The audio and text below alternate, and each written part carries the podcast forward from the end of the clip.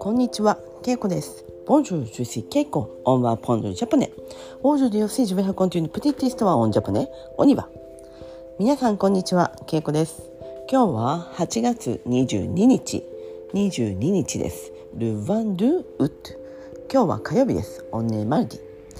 昨日、私はフランス人の友達に会いました。えー、フランス人の、えー、まあ、男の友達ですね。だから、アンナミ・フォンセ、エヴニュー、あ京都。で彼は今回はえっ、ー、と、まあ、この COVID コロナの時期に、えー、結婚し子供もできたのでその家族と一緒にそして彼の友達の家族も一緒に来ました。なので合計えっ、ー、と12345 7人ですかね。8人か子供入れると8人で来ましたえー、すごい人数で来て、まあ、私に居酒屋に行きたい。でも、まあ、子供もいるので、畳の部屋があるといい。という、まあ、リクエストをもらいました。えー、居酒屋では、ブラスイジャポネス、居酒屋ではよく個室と言って、il y a une pièce, 畳、セパレ。シノパ畳メセパレ。その閉まった場所、別々の場所があります。そういった場所を予約すれば他のお客さんと会うことなくご飯を食べることができますなので皆さん、えー、もし別の部屋で食べたかったら個室と言ってくださいユヌピエスセパレフェルメこれを個室と言います。なので個室はありますか？ブザベで個室？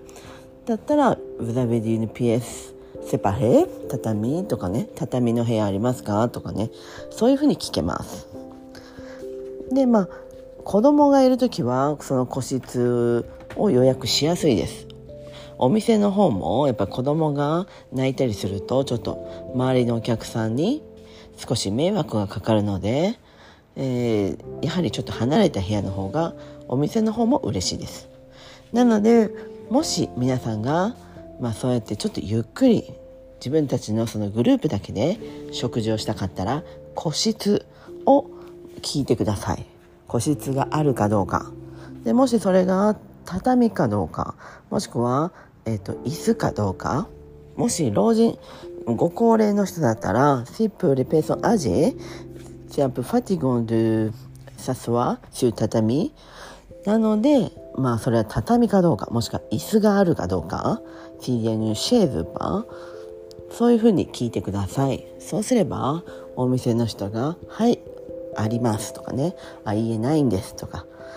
まあ居酒屋だったらカウンター今度はカウンターかターブルテーブルかもしくは個室。この3種類の選択肢があります。よかったら皆さんもぜひ使ってください。では今日はこの辺で。メシボク。オーバー。さよなら。